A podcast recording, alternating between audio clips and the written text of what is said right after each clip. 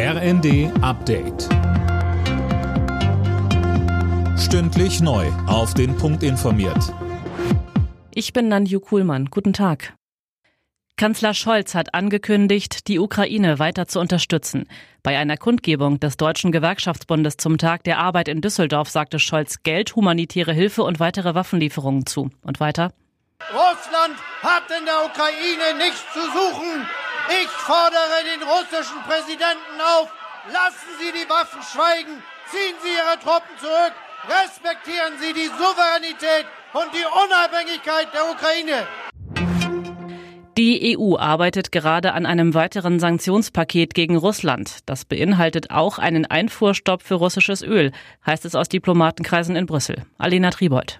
Mit Blick auf ein Botschaftertreffen am Mittwoch könnte die EU-Kommission den entsprechenden Text in den nächsten Tagen vorlegen, heißt es. Dem Vorhaben müssten alle EU-Mitglieder zustimmen.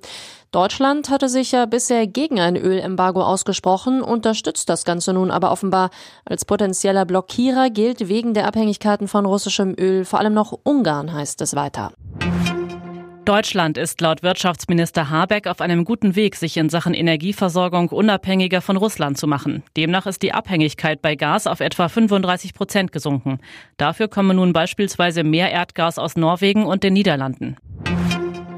Wenn ein Feiertag wie heute der 1. Mai auf einen Sonntag fällt, dann soll er nachgeholt werden. Das haben Politiker von Grünen und Linken vorgeschlagen und damit eine Debatte losgetreten. Sönke Röhling, bei den Gewerkschaften stößt das auf verhaltene Zustimmung. Ja, je nachdem, wo man hinhört. Einige DGB-Landeschefs sagen, darüber sollte man ruhig nachdenken, andere mahnen dagegen zur Vorsicht, denn das kostet die Unternehmen viel Geld und angesichts der ohnehin angespannten Situation wäre das nur eine weitere enorme Belastung für sie. So sehen das wenig überraschend auch die Arbeitgeber. Deutschland sei schon eines der Länder mit den meisten Urlaubs- und Feiertagen in Europa, so der Arbeitgeberverband BDA, und eine weitere Verkürzung der Arbeitszeit würde den Wirtschaftsstandort Deutschland nur schwächen. Alle Nachrichten auf rnd.de